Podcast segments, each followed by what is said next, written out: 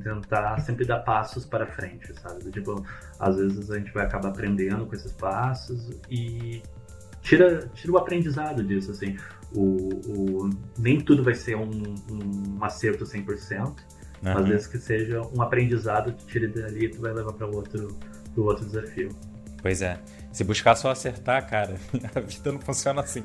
Vai tomar muita porrada, é. né? Mas se tentar é buscar sempre estar tá aprendendo, né? Sempre estar tá crescendo de maneira geral, acho que muda muito como que você aborda a carreira, assim, né? De toda, toda forma. Não, e às vezes esse tropeço, assim, é, é pra te acabar percebendo um novo mundo, assim, uma nova, novas possibilidades, sabe? Tipo, Total. Opa, não, vamos, vamos, mas vamos seguir. O importante é seguir, sabe? Aham. Uhum. Fala galera, seja bem-vindo a mais um episódio do Behind the Game Podcast. E nesse episódio aqui eu chamei o Plus Cunha para a gente bater esse papo, que ele tem uma experiência bem, bem grande em diferentes empresas, vários estúdios, que nem eu tava brincando com ele do, do sul ao norte do país, passou por, por várias regiões, assim, vários carros diferentes, então acho que esse papo vai ser bem massa. Então, Close, cara, obrigado pra caramba por ter topado gravar esse papo aqui. Eu sei que você tá na correria aí, a gente até demorou a acertar a agenda. Mas, cara, obrigado por ter, ter topado. Para mim é um prazer bater esse papo. Legal. O prazer é todo meu, na verdade. Massa. Cara, vamos começar. Assim, eu queria que a gente conversasse bastante sobre carreira, assim, de forma geral. Porque eu acho que você passou por alguns principais estúdios do país é, de, de games, né? com diferentes cargos, com diferentes responsabilidades, com diferentes habilidades como requerimentos para eles e tal. Então eu imagino que você tenha bastante história para contar, bastante experiência para passar para o pessoal que que ou está tentando entrar no mercado de games ou até mesmo que é júnior em alguma profissão e, e, quer se consolidar e ficar é, na indústria de games de forma para sempre, na medida possível.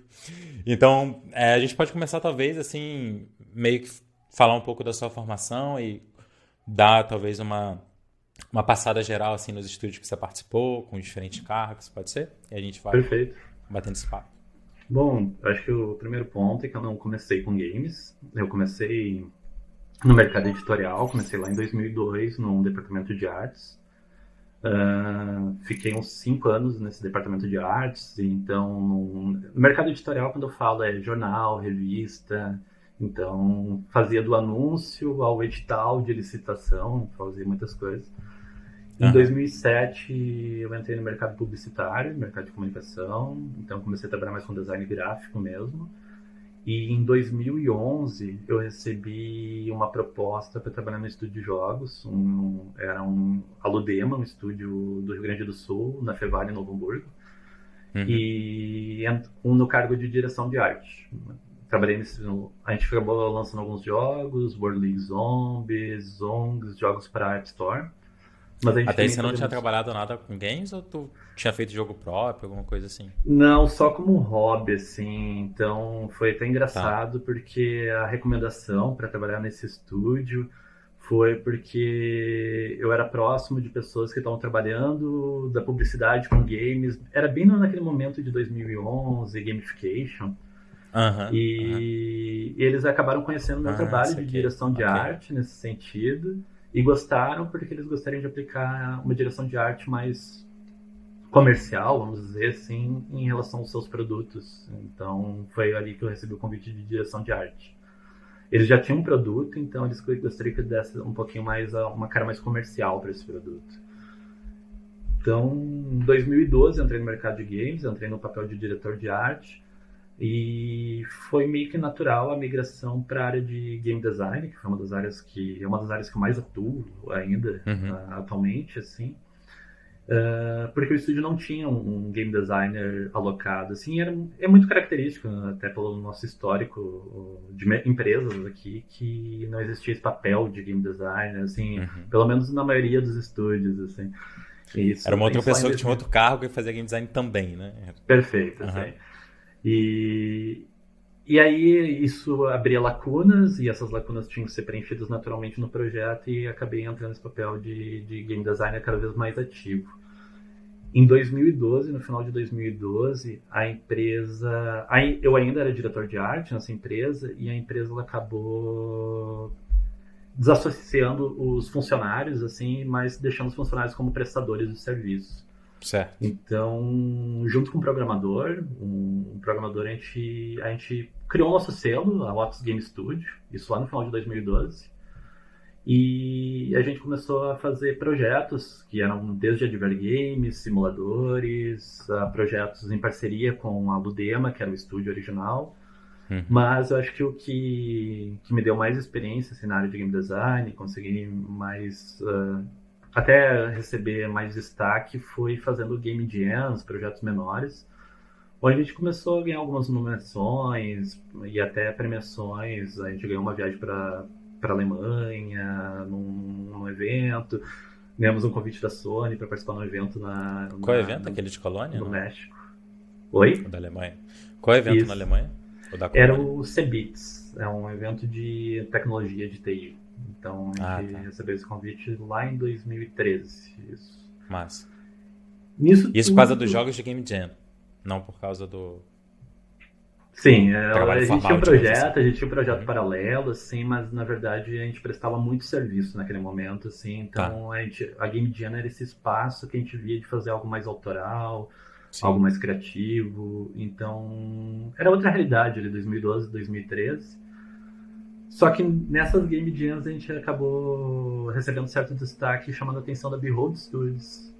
A Behold Studios estava fazendo, ela já tinha lançado o Knights Open Paper, ela estava desenvolvendo o Chrome Squad, eles já tinham, já tinham feito Kickstarter, já tinha sido sucesso uhum. na campanha.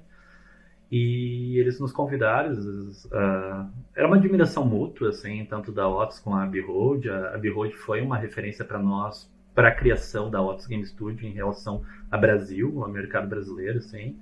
Uhum. E, e com isso a gente conseguiu aproximação até um momento que a gente viu que existia uma oportunidade. Isso levou um tempo, esse namoro foi longo, ali em 2014, na verdade esse namoro se consolidou.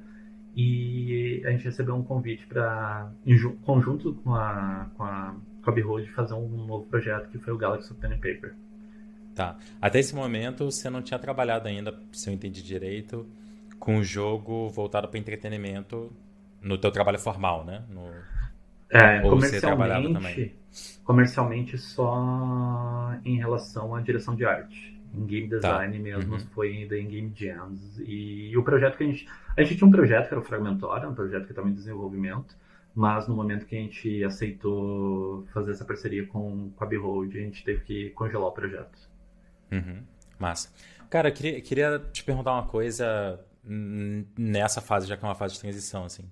Porque tu, você começou como diretor de arte, como você falou. Começou, pelo que eu entendi, sendo proativo e, e cumprindo papéis, tarefas mais relacionadas ao game designer e conseguindo fazer coisas nessa direção. Imagino que com estudo bem de, de buscar as coisas, né? De, de ir atrás e tal. É... referência, foco no usuário. Sim. E quando você foi para Behold, acho que você foi como game designer, né? não como artista. Perfeito.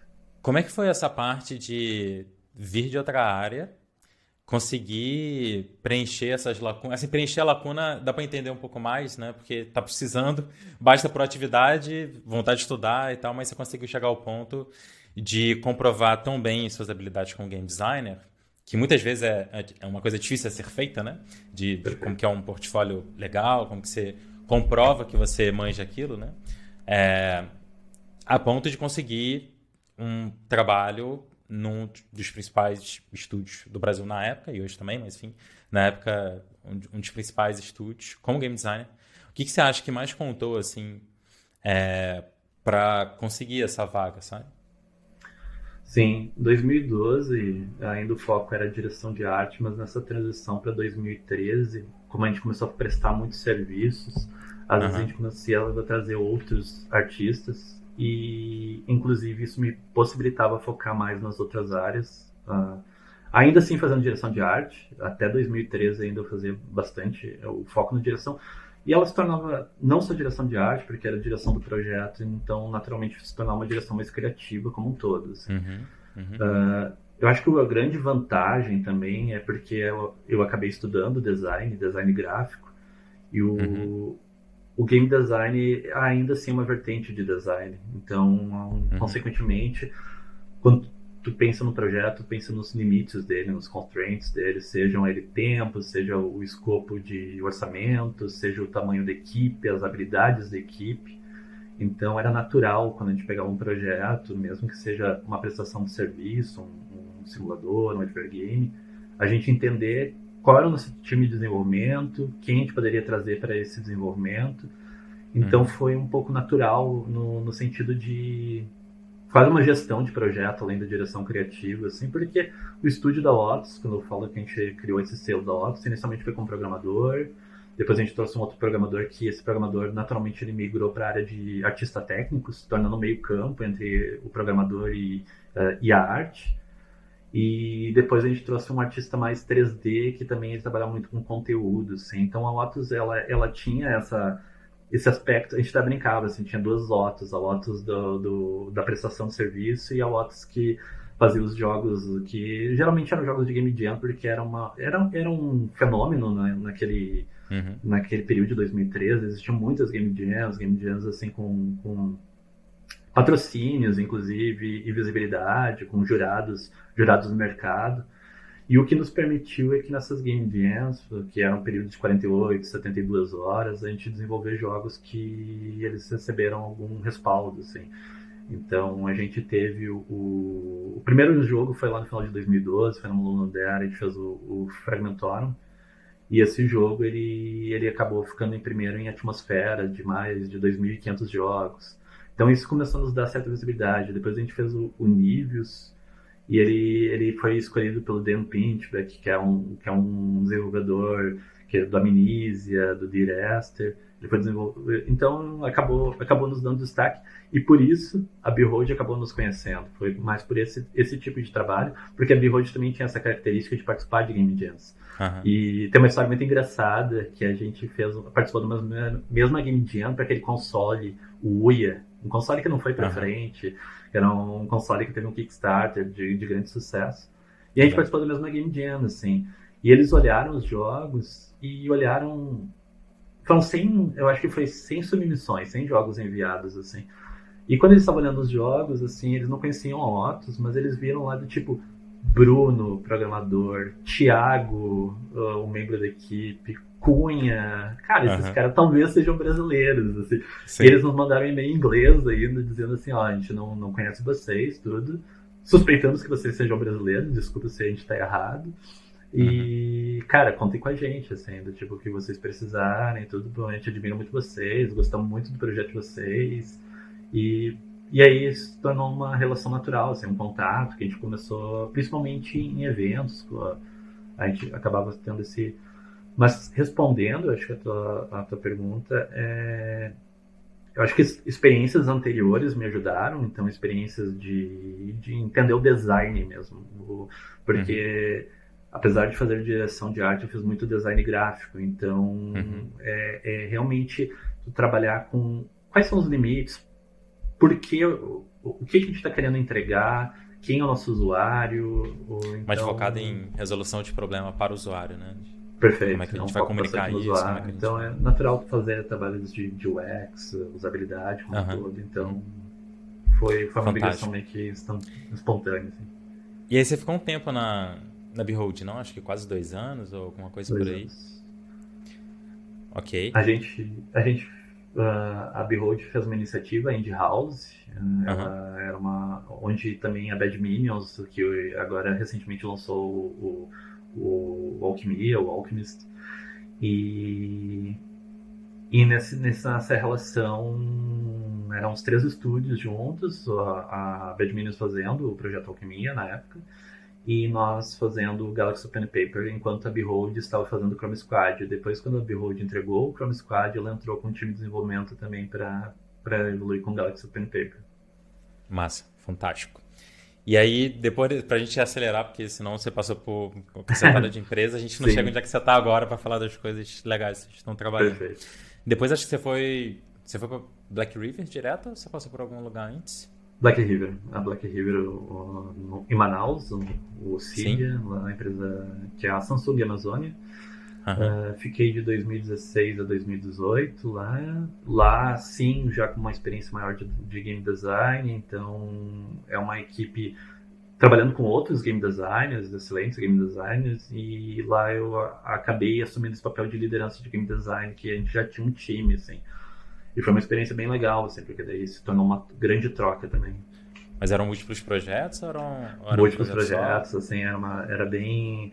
Porque o CID, na verdade, é um instituto de pesquisa em desenvolvimento, então ele atendia uhum. muito... A gente estava trabalhando em 2016, realidade virtual, então a gente estava trabalhando com, com Samsung, estava trabalhando com a Oculus, Samsung Gear VR, e a gente fez muitos, uh, muitos experimentos como um todo, assim, desde projetos menores como projetos Tizen, que era um, equivalente ao Android. Então a gente fazia muitos projetos, inclusive em paralelos, por isso que a gente tinha uma equipe de, de game design. Isso foi, foi uma experiência bem legal nesse sentido. E qual, qual era o tamanho da equipe, só de curiosidade, de game design? De game design, a gente chegou a ter uma meia dúzia. Uh, pessoas, claro, ciclaram num, uhum. num time, mas a gente chegou a ter um número de, de uns seis. Cinco, seis, né? Eu acho que no maior, maior número. Muito bem, muito bem. E aí, tá gostando desse bate-papo? Eu quero aproveitar uma pausa aqui rapidinho para te fazer um convite para conhecer o meu curso Behind the Game. Se você tem interesse em trabalhar com games, em desenvolver jogos com potencial real de ter lucro e começar com uma receita adicional para você e quem sabe até você migrar para trabalhar exclusivamente com games, crescer um estúdio e coisas desse tipo, no Behind the Game eu ensino todas as estratégias e táticas que eu utilizo na Minimal Games, no meu estúdio de games. Seja você um desenvolvedor solo aí trabalhando nas noites da vida, ou até mesmo se você já tem uma pequena equipe para te ajudar a criar jogos interessantes, de alta qualidade, com potencial real de vender e serem jogos lucrativos. A gente já tem vários alunos tendo muito resultado e se você quer conhecer então, eu vou deixar o link de inscrição para você conhecer mais e se inscrever lá e fazer parte do Behind the Game. E como que foi assim o como que cresceu o desafio comparado na Behold? Porque pelo, pelo que eu entendi, na Behold você estava mais focado em num projeto principal, né, com, com talvez com uma outra outro tipo de relação de trabalho, né? Enquanto que na Cydia foi uma coisa maior, pelo menos no sentido de envolver gestão, envolver talvez uma, uma outra relação com superiores, sei lá, alguma coisa assim. Talvez só pela empresa ser, ser maior em termos de funcionários, de coisas desse tipo. Como é que foi essa mudança? É, o que, que você acha que, que que funcionou bem, ou talvez aprendizados que teve dessa época de ir um pouquinho, botar mais pé na gestão, imagino que tenha sido nesse momento, talvez, inicial.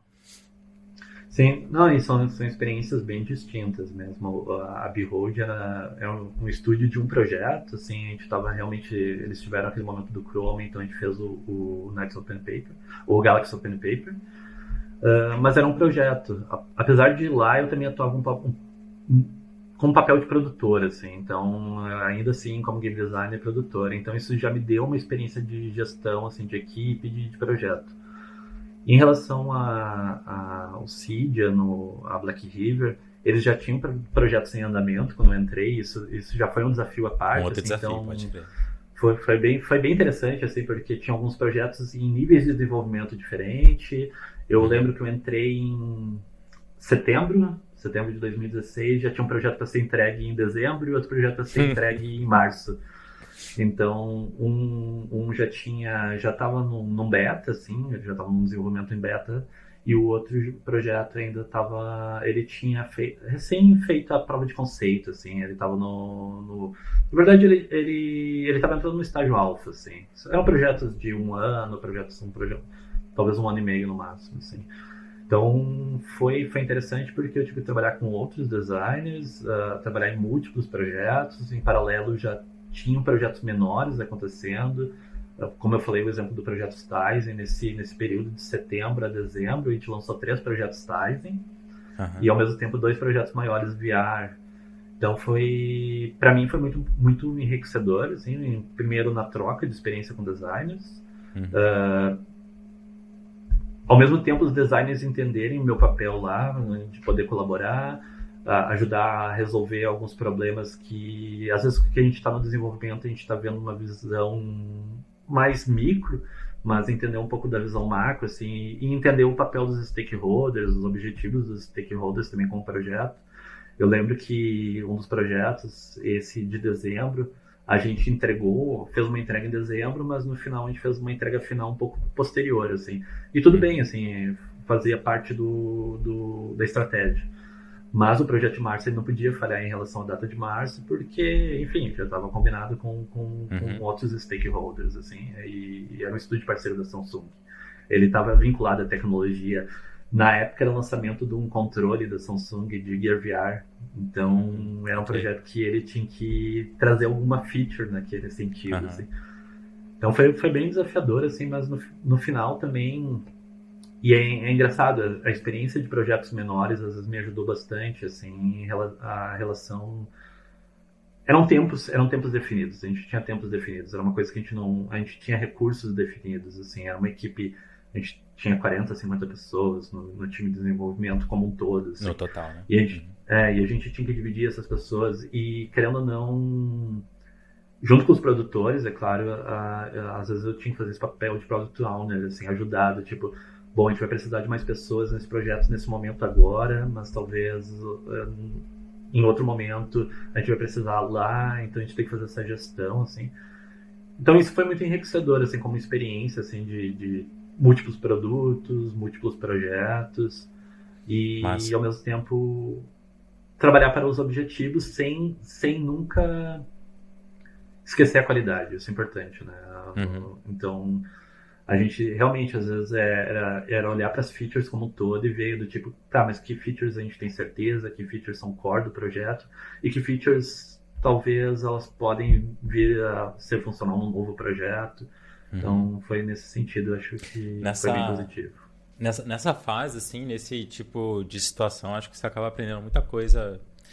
É, enfim, você, você mencionou vários pontos, né? Mas esse último sobre como entregar com qualidade mesmo com tempo curto, é sempre um desafio, né? Porque muitas vezes você tem que, inclusive, não sei se você teve experiência, alguma experiência nessa direção e tal, mas às vezes você tem que, inclusive, repensar o que você está pensando em entregar para você entregar algo diferente, porém com qualidade, né? Porque às vezes você está indo numa direção A, por exemplo, só que a qualidade necessária para a direção A funcionar não encaixa no prazo, né? E o, o 70% não, não serve, né? É melhor você ter uma direção B que você consegue chegar em 100% dela, né? Então talvez tenha ficado meio abstrato, assim, mas essa, essa, esse balanço, né, de forma geral, de entender com o tempo que a gente tem, o que a gente faz com excelência, né? Em vez de simplesmente escolher uma, uma direção de tipo, não, essa é direção certa né, por Perfeito. jogo, sendo que se você tem tempo infinito, beleza, essa pode ser a direção certa. Mas se acaba o tempo, tu tem um negócio pela metade, dane-se que é a direção certa, se tu não consegue entregar, você não tem nada. Não tem ninguém jogando nada. Então, não tem problema o seu né, idealismo. E eu acho que quando você, quando você atua, trabalha com stakeholders, seja, seja o que for, né, de, é, seja, seja no sentido de chefe mesmo, seja investidor, seja publisher, qualquer, qualquer fator externo que você tem menos controle, né? Você sempre tem a conversa, tentar alguma Sim. coisa, mas assim, no geral, muitas vezes tem limites duros, né? Limites, que não é isso e é isso e não dá para passar. Qual, qual, qual, foram assim os aprendizados ou desafios que teve nessa fase assim que talvez você lidava menos nos trabalhos não, anteriores? tu falou, quando foi falando, eu já fui pensando em exemplos, assim, porque teve um exemplo muito claro nesse projeto de março, que foi o Engest, e inclusive uhum. foi um dos projetos que teve a, a, melhor recepção do, daquele, daquele período. Uhum. Ele era um projeto que, quando eu sentei com o designer responsável na época, a, a Beta, e eu perguntei para ela, assim, quais são as features principais do projeto. E, quais são os pilares do projeto? Na verdade, quais são os pilares? E ele, ela acabou me falando que era uma história rica, uh, mundo responsivo e um mundo tátil, porque é uma realidade virtual, né? Uhum. E a gente, eu pedi para ela me, me dizer, tá, mas qual me diz isso em ordem? Qual é qual é o 1, um, qual é o 2 e qual é o 3, assim? E foi super difícil, assim, para o time mesmo entender, assim, junto com o time a gente entender esse exercício, assim, qual é um, qual é o dois e qual é o três, assim, porque a gente não ia conseguir entregar os três da, da melhor maneira possível, mas a gente podia entregar o um muito bem, o dois ajudando um, e o três uhum. até onde a gente conseguisse e talvez cortar ele, assim. E, e era história rica, um, uh, segundo o mundo responsivo e terceiro o mundo tátil, assim. Então a gente tinha decorou tanto features. que quando você falou, você já falou na ordem mesmo, a primeira vez. Perfeito. Eu tô repetindo a mesma ordem. Okay. Não, e foi uma coisa que, uma mensagem que a gente teve que passar bastante, muito pro time, assim, Sim. e até quando a gente passa pro time, na verdade, é para nós eh, entendermos isso também. Uhum. Então, quando a gente quando a gente imaginou isso, assim, é, ok, a história é rica, então esse mundo responsivo é respondendo essa história. E o mundo tátil é, é tudo que a gente já tem de features funcionais e que a gente acredita. E as features que estavam por desenvolver, infelizmente, não vão poder ser hum. desenvolvidas para esse projeto, porque a nossa atenção agora vai estar na história rica e no mundo responsivo, nesse caso, né, nesse projeto. Sim. E foi, foi o, que, o que a gente realmente conseguiu entregar, sendo uma experiência VR. A gente conseguiu jogar, entregar um jogo de exploração, mas onde o mundo respondia por essa exploração, assim, não era uma não era uma história totalmente linear, e sim uma história onde que ela, ela era ela era não vou dizer modular, mas ela tinha uma carga de, de agência do jogador, assim. Uhum. Massa. Essa, essa, essa transição, assim, eu acho muito legal. Acho que é mais ou menos quando, quando você vai de robista ou alguém muito interessado fazendo algo para, de fato, o profissional, né? É quando Perfeito. começa a pensar mais em termos de pilares, em termos de produto, em termos de restrições, em termos de escopo. Muda muito a brincadeira, né? E eu acho que muda de um jeito positivo por duas camadas, assim. assim essa é a minha opinião, né? O primeiro é porque a vida real é assim.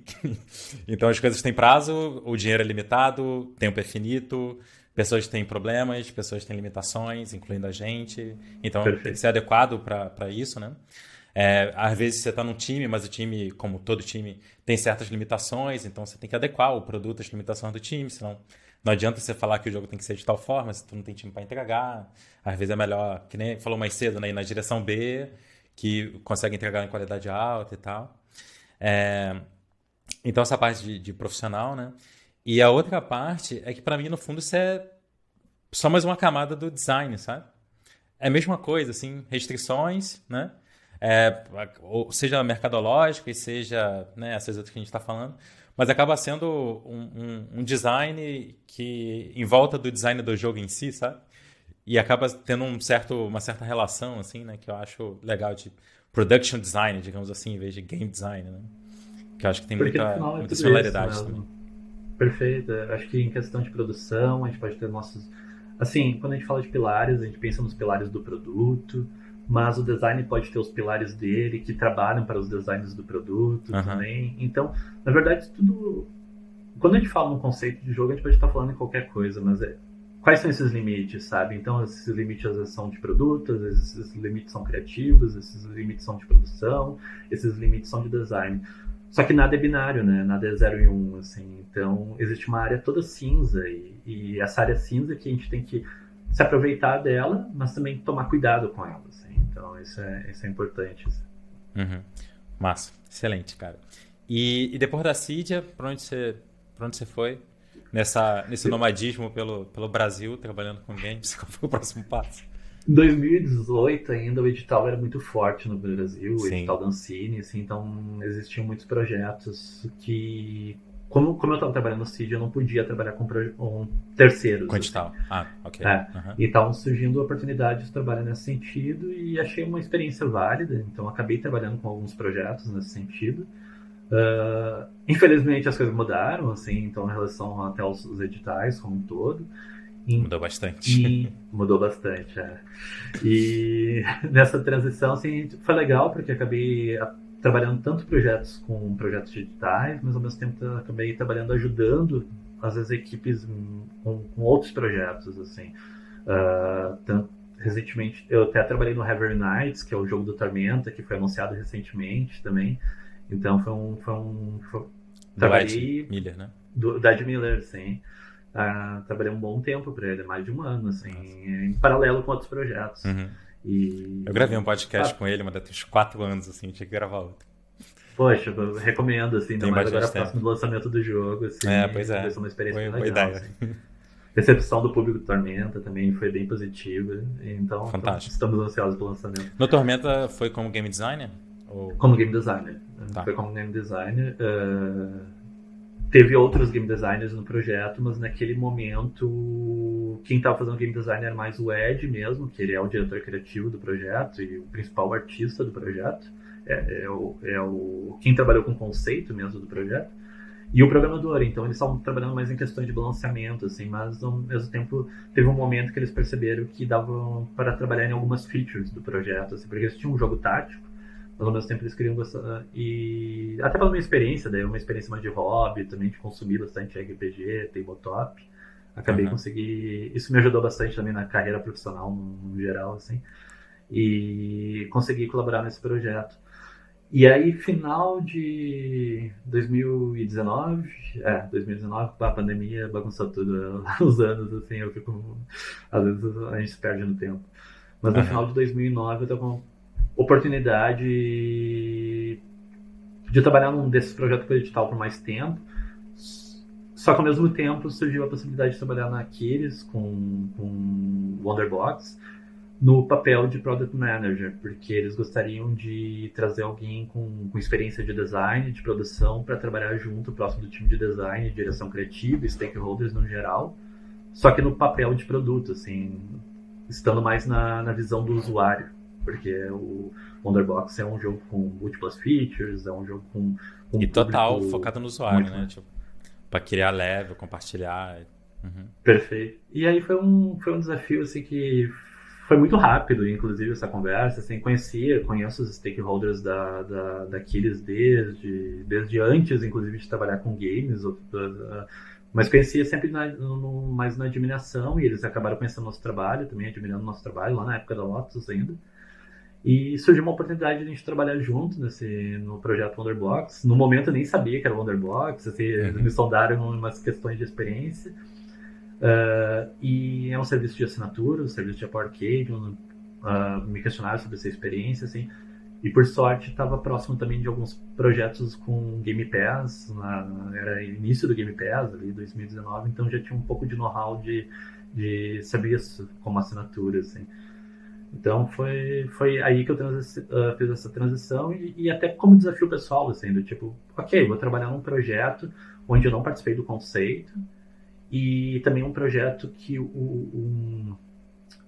eu tive muita realização experimental com as Game Jams, tive a realização até com jogos autorais, especialmente na Game Jam, mas no, uhum. nos projetos projetos com, por exemplo, no Seed, eram projetos às vezes que eles não eram projetos como que eu posso dizer assim, eles eram projetos sim comerciais, eles estão na plataforma da Oculus, mas não eram projetos que eles, eles precisavam de financiamento, porque o financiamento já, já era do, já vinha dos stakeholders investidores. Uhum. Então eles eram projetos uh, gratuitos, assim.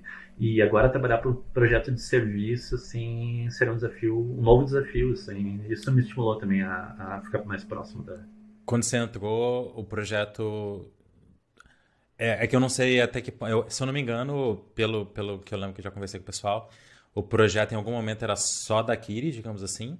Em algum momento teve o pitch para a Apple, não foi uma coisa que, que nasceu da relação com a Apple até onde eu sei. Quando você entrou, já era sabido que ia para Apple Arcade, assim, já foi nesse contexto sim, sim. de assinatura e tal? Sim, foi, foi logo depois da prova de conceito e já, já tinham, já, já estavam trabalhando com a Apple, inclusive. Uhum. E gente, tá, eles estavam trabalhando em incrementos que esses incrementos se tornariam um alfa, assim. Então eu entrei bem nesse, nesse tá. momento, assim, né, tipo, trabalhando em feature score do jogo, assim. Então uhum. foi, foi, um desafio legal, assim. Eu não sei até quanto você, você pode falar, mas eu vou perguntar mesmo assim.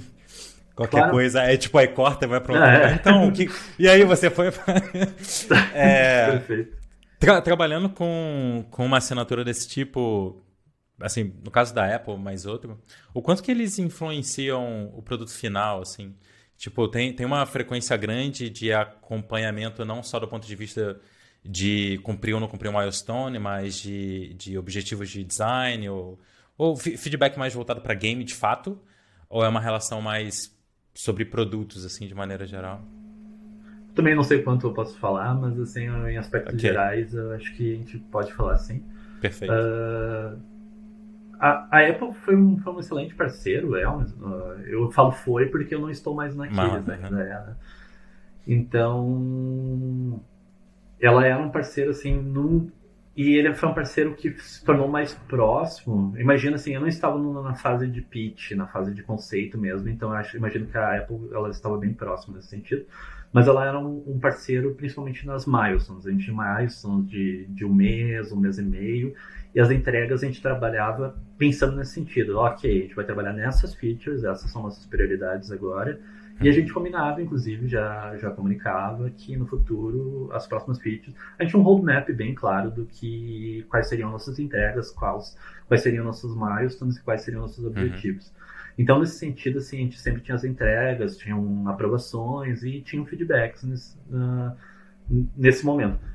Depois eles começaram a se tornar mais próximos no sentido de reuniões quinzenais, reuniões, reuniões no, tanto no sentido de plataforma como como producers, assim. Então, uh, mas as, foram assim excelentes parceiros no, no sentido do tipo os feedbacks sempre foram construtivos, assim, no, no sentido de trazer profissionais, esses profissionais jogarem os jogos e fazerem vídeos, às vezes falando, profissionais com experiência no mercado, uhum. profissionais eles fazendo vídeo de impressões, como que está sendo, ah, não entendi isso aqui, pô, gostei muito do que vocês fizeram aqui, sabe?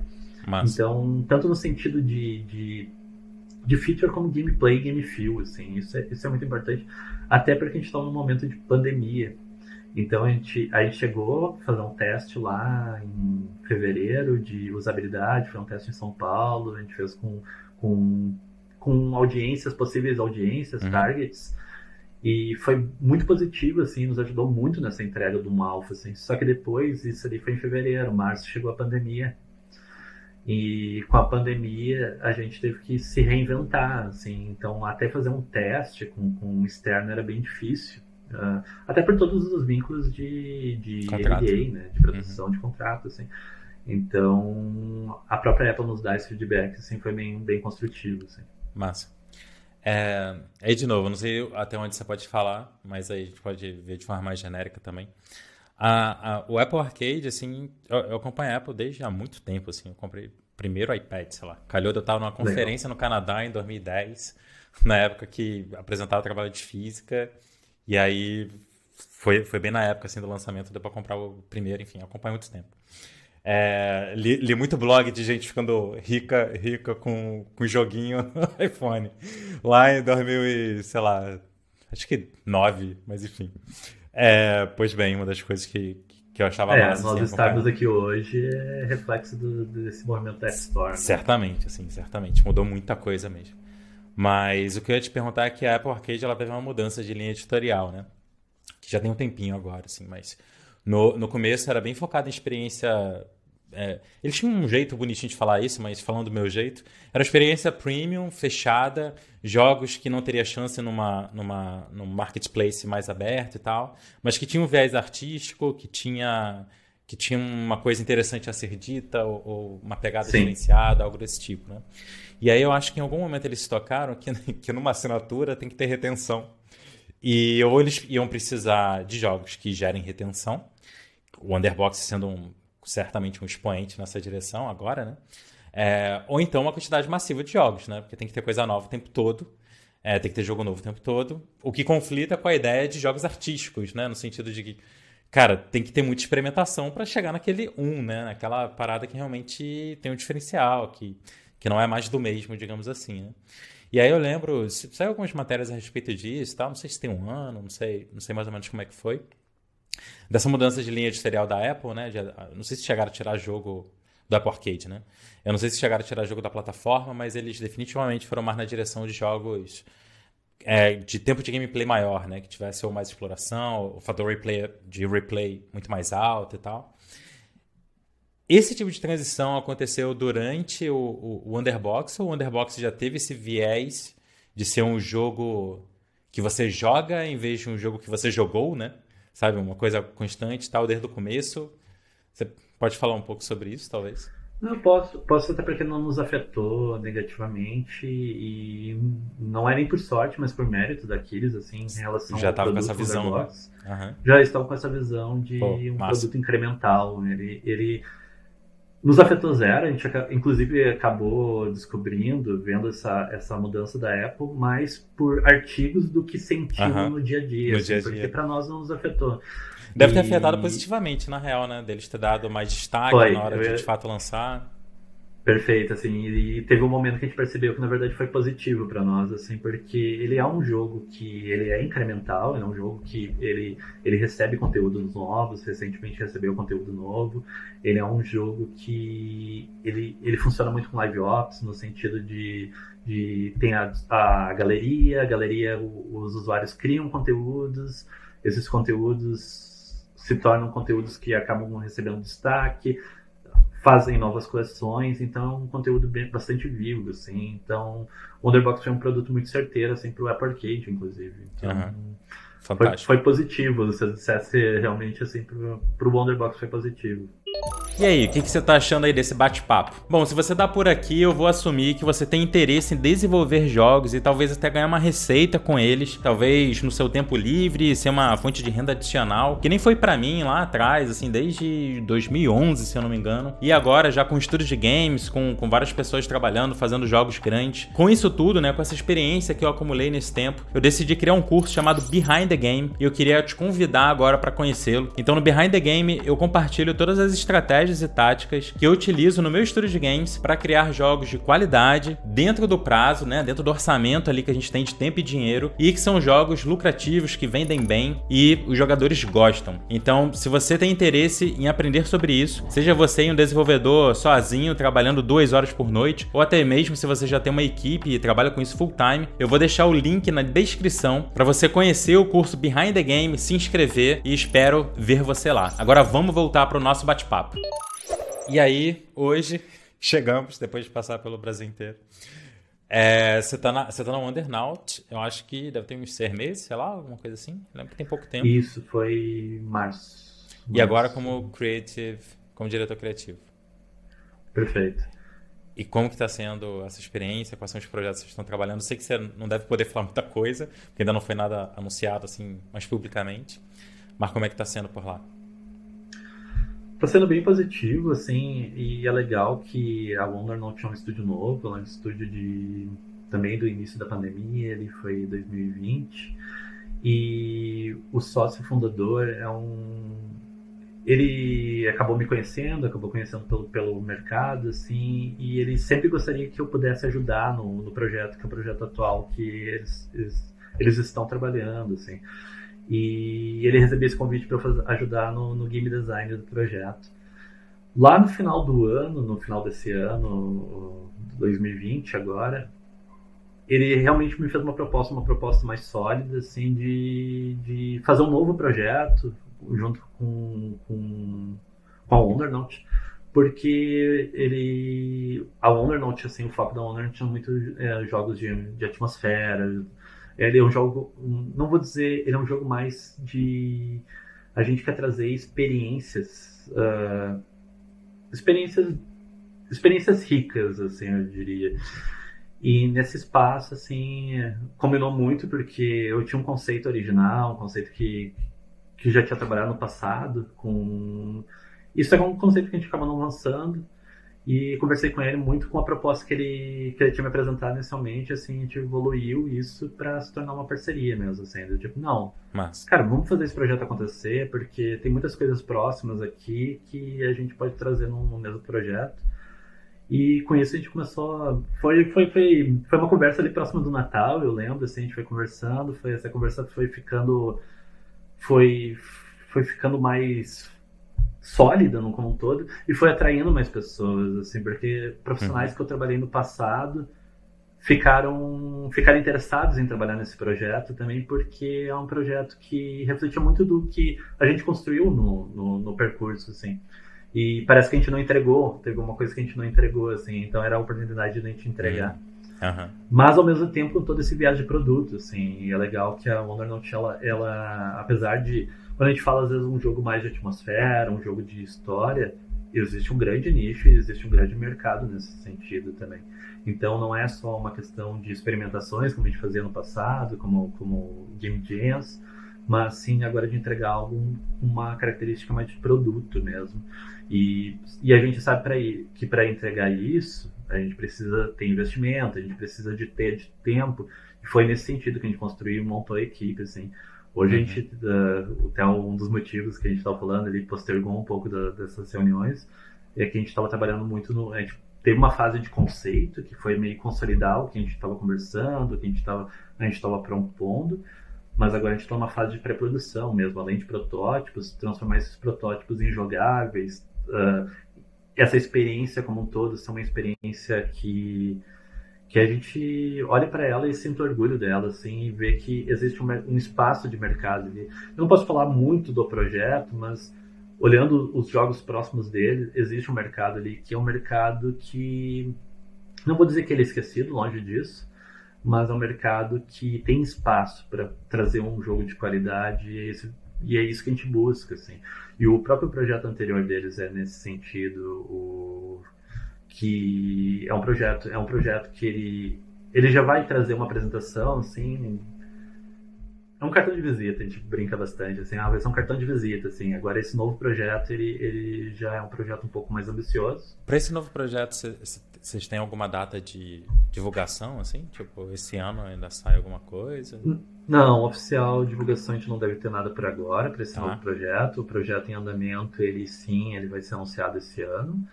O... Mas a gente tem, claro, daí de novo, estratégias de produto, de uhum. produção, uhum. a gente tem uma estratégia para. Mas eu diria que novidades mesmo elas devem surgir em 2022, assim. Beleza. É, Mas... é um projeto um pouco mais ambicioso nesse sentido até de produção. Tá. Você pode falar qual é a expectativa de tempo de produção, assim? Sim, agora a gente está trabalhando nessa pré-produção, a gente deve trabalhar na pré-produção até julho e agosto. Uh, e esse projeto mesmo, como a gente falou, a gente deve anunciar ali em 2022, mas ele deve realmente estar tá no mercado assim em 2023. Tá. Então é um projeto, é um projeto, projeto assim, de médio dois longo anos, prazo. Dois anos e meio. Exato. Excelente. E cara, é, é, eu queria te perguntar, assim, eu sei que muitas vezes esses nomes se confundem e, e a de cargos, né? E a no, no, no, fim do dia, assim, você é o que você faz no, no, no dia a dia da, do estúdio, né? Mas como que você explicaria para o pessoal que talvez esteja perdido nessa bagunça de nomes a qualquer diferença assim de um diretor criativo, de um product manager, de um, de um cara que é o game designer, é, o, o, principal ali, né, que gerenciando as pessoas, desse, dessas diversas diversos cargos que você teve, né, que conversam entre si e às vezes até tem significados diferentes. Esse é um ponto que o pessoal às vezes também não, não demora a, a, entender, assim. Às vezes o próprio é o mesmo nome do cargo, mas tem significados diferentes em empresas diferentes, né? Porque dependendo de como que é o design do estúdio como um todo, né, acaba cumprindo, preenchendo ali um papel diferente, né? Mas como, como que é essa essa como é que é essa divisão assim na sua opinião? Direção criativa, product manager, game designer, Legal. game producer? É, é, é, interessante, assim, e realmente ela, elas são muito similares em alguns aspectos, mas as responsabilidades, no geral, elas, elas se tornam diferentes, inclusive, para cada estúdio. Isso é, é, realmente, assim, por exemplo, vamos abrir uma vaga de game designer, a gente vai olhar que as exigências, requisitos para vaga são muito diferentes em, em cada estúdio, porque reflete muito a característica do, da cultura do estúdio, o produto que está sendo desenvolvido, então, mas assim, se eu fosse dizer a, a, uma visão um pouco mais high level, o game designer, além de tudo, o game designer tem especializações, né? Ele pode ser um level designer, ele pode ser um designer mais técnico, ele pode ser um designer mais de conteúdo, ele pode ser um designer eh, de narrativa, e existe o game designer mais generalista, assim. Num aspecto, o game designer está trabalhando muito com as regras do jogo, o conteúdo do jogo. Então, ele, ele, ele o foco dele mesmo é traduzir conceitos, traduzir ideias em protótipos, iterar esses protótipos e esses protótipos uh, traduzir em mecânicas, features, esses, esses protótipos se validarem para depois realmente se tornar features no, do jogo como um todo. O diretor criativo, ele não está olhando só para essas regras e para o conteúdo, ele está olhando para todo o, o, o projeto em si, no sentido de desde o conceito inicial, desde o pitch, a intenção, o propósito, desde os pilares, e garantindo que o projeto não perca essa direção, não só de design, mas não perca essa direção de, de conceito de arte, não perca o, a direção de conceito como junto com o product manager. E aí, a coesão agora eu né, vou... de, de todas as partes. Coesão, é, é a direção criativa é, é, exatamente isso, assim, é o, o, um ponto central e às vezes é um ponto de garantir que o projeto está indo para o lado certo do que só necessariamente criar as coisas, porque ele é uma direção criativa, né? Às vezes a ideia não necessariamente, a ideia às vezes vem do time de design, a ideia uhum. às vezes vem de outras áreas e não existe problema nisso, assim. O papel do diretor criativo é, é entender que tanto design como direção de arte, inclusive programação, outros aspectos do projeto, eles estão indo na mesma coesão, assim. Uhum. E isso, inclusive, tendo esses dois papéis, às vezes tira um peso do, do game design, porque o game design, como esse papel mais generalista, às vezes ele não consegue dar atenção ao todo, né? Ele, ele como ele está dando atenção ao todo, às vezes ele não está dando atenção no que seria mais prioritário no momento. O product manager, o product manager, já falando de prioridade, então, o product manager, ele está olhando para o usuário, ele está olhando para a questão de estratégia do projeto, ele está olhando para o mercado, ele está entendendo se esse projeto, essa ideia, esse conceito, esse protótipo, amarrado tudo, existe um espaço no mercado? Se existe esse espaço no mercado, uh, qual a estratégia de entrega desse projeto? O que, que é prioridade desse projeto? E é um trabalho bem foi legal que eu fiz, por exemplo, na, na própria Aquiles, a gente tinha um, um, uma triangulação Uh, o Damonin na liderança de design, o Hamilton na direção criativa, eu no papel de Product Manager, mas ainda existiam os stakeholders, então o Product Manager ele tem esse papel de, de comunicar para os stakeholders uh, como está o desenvolvimento Status. do projeto, uhum. entender os stakeholders, necessidades também para a gente aplicar no projeto, fazer testes com usuários junto com, com outros membros, entender, entender quais são as features de fato prioritárias para a gente serem desenvolvidas, quais são as features prioritárias daquele projeto. Então, claro, é um projeto que são projetos geralmente maiores, né? Uh, já o papel, e aí o game producer também, o game producer é quem está cuidando que esses processos todos estejam funcionando. Então é alguém que realmente assim está trabalhando na organização do todo, junto com a visão lá do Product Manager, junto com a visão da direção criativa, uh, junto com as prioridades que estão vindo do Product Manager, fazendo isso acontecer no dia a dia, na, de uma maneira às vezes até mais tática, assim. Então, e aí a gente pode falar, são vários outros chapéus, Product Owner, que acaba se misturando Product Manager, Game Producer, então... É, entra naquela são parte, né, que às vezes que... acaba dependendo do design do estúdio até, né, de como é que as coisas se Exatamente, como é que as relações estúdio, se configuram. Assim. É.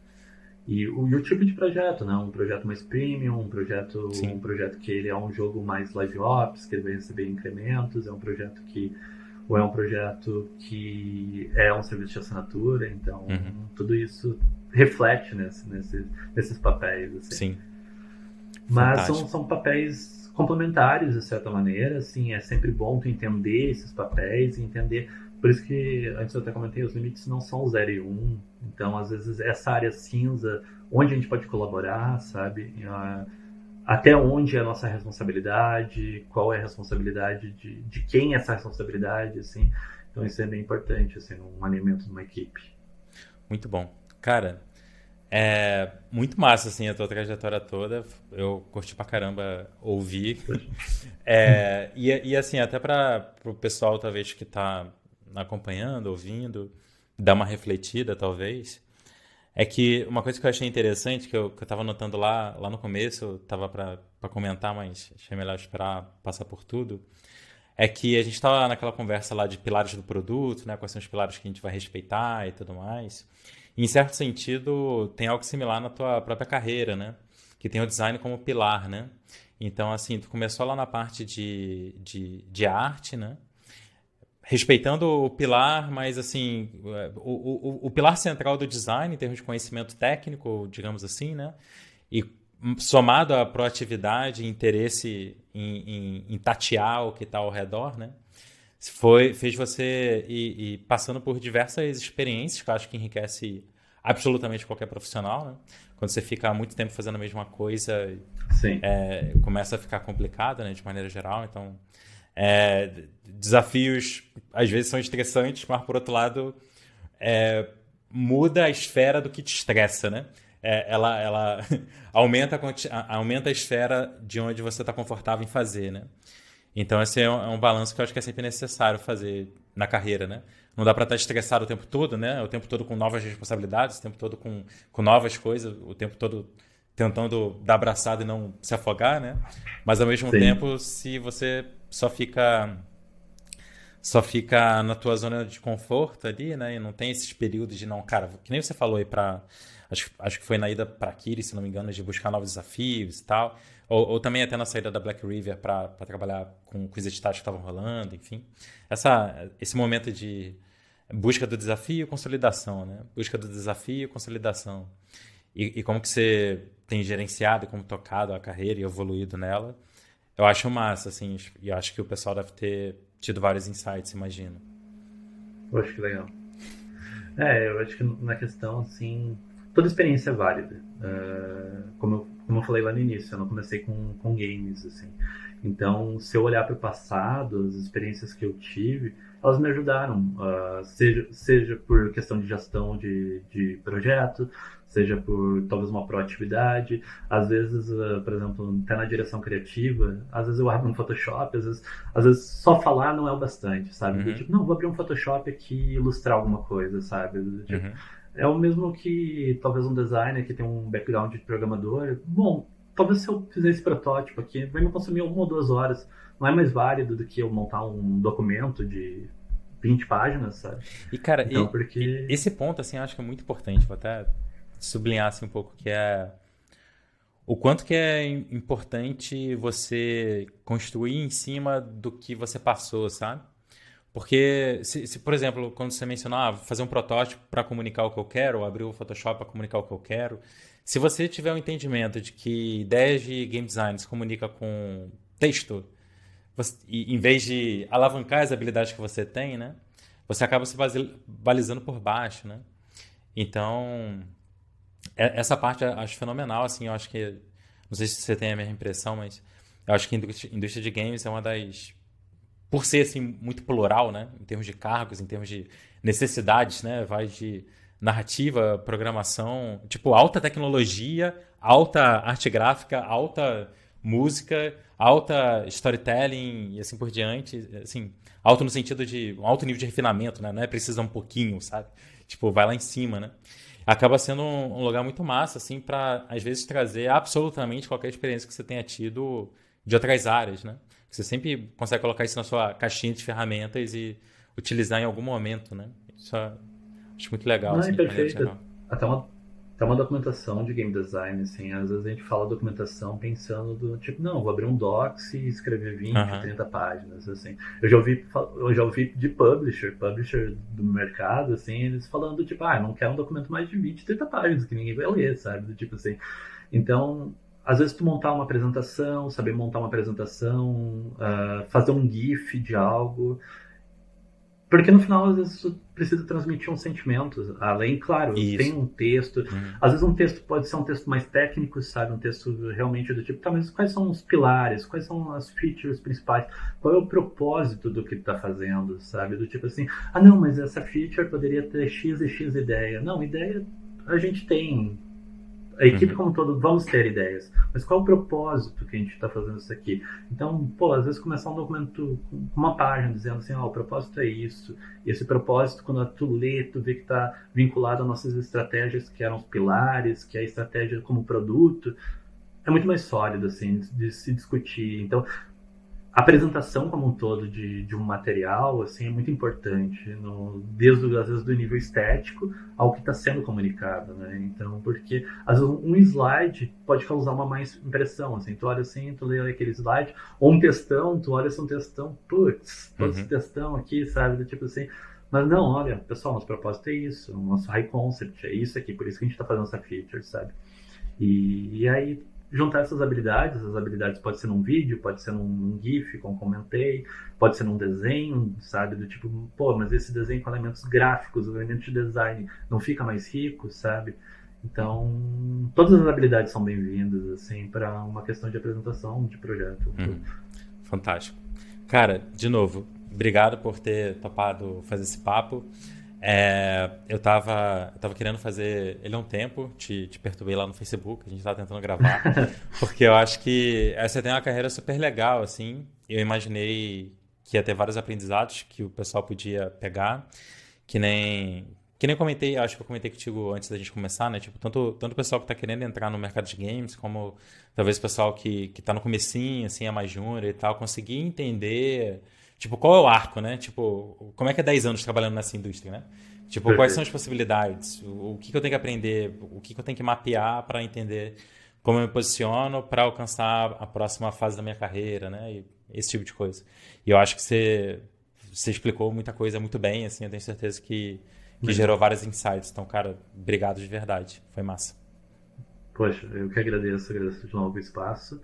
E acho que é isso, assim, tentar sempre dar passos para frente, sabe? Tipo, às vezes a gente vai acabar aprendendo com esses passos e tira, tira o aprendizado disso, assim. O, o, nem tudo vai ser um, um acerto 100%, uhum. às vezes que seja um aprendizado, que tire dali e tu vai levar para outro, outro desafio. Pois é. Se buscar só acertar, cara, a vida não funciona assim. Vai tomar muita porrada, é. né? Mas se tentar é buscar sempre estar tá aprendendo, né? Sempre estar tá crescendo de maneira geral, acho que muda muito como que você aborda a carreira, assim, né? De toda, toda forma. Não, e às vezes esse tropeço, assim, é, é para te acabar percebendo um novo mundo, assim, uma nova, novas possibilidades, sabe? Tipo, Total. não, vamos, vamos, mas vamos seguir. O importante é seguir, sabe? Uhum. Excelente, cara. Muito, muito obrigado, galera. Espero que vocês tenham gostado. Vão lá no site da, da, da Wondernaut. A imagem inicial, aliás, já deixar o elogio aqui, tipo, aquela imagem é fantástica. E aí, falando, de, falando de comunicação, a comunicação tá incrível também. chega lá, tá, tá, aquela imagem bonitona, Dreamers. Acho que é Dreamers Only. É isso que tá escrito? Acho, é, é como eu lembro. Cara, parabéns, assim, pra quem fez aquilo lá. Tá muito bom. Então, é isso, galera. Close. Brigadão, galera. Forte abraço e até a próxima.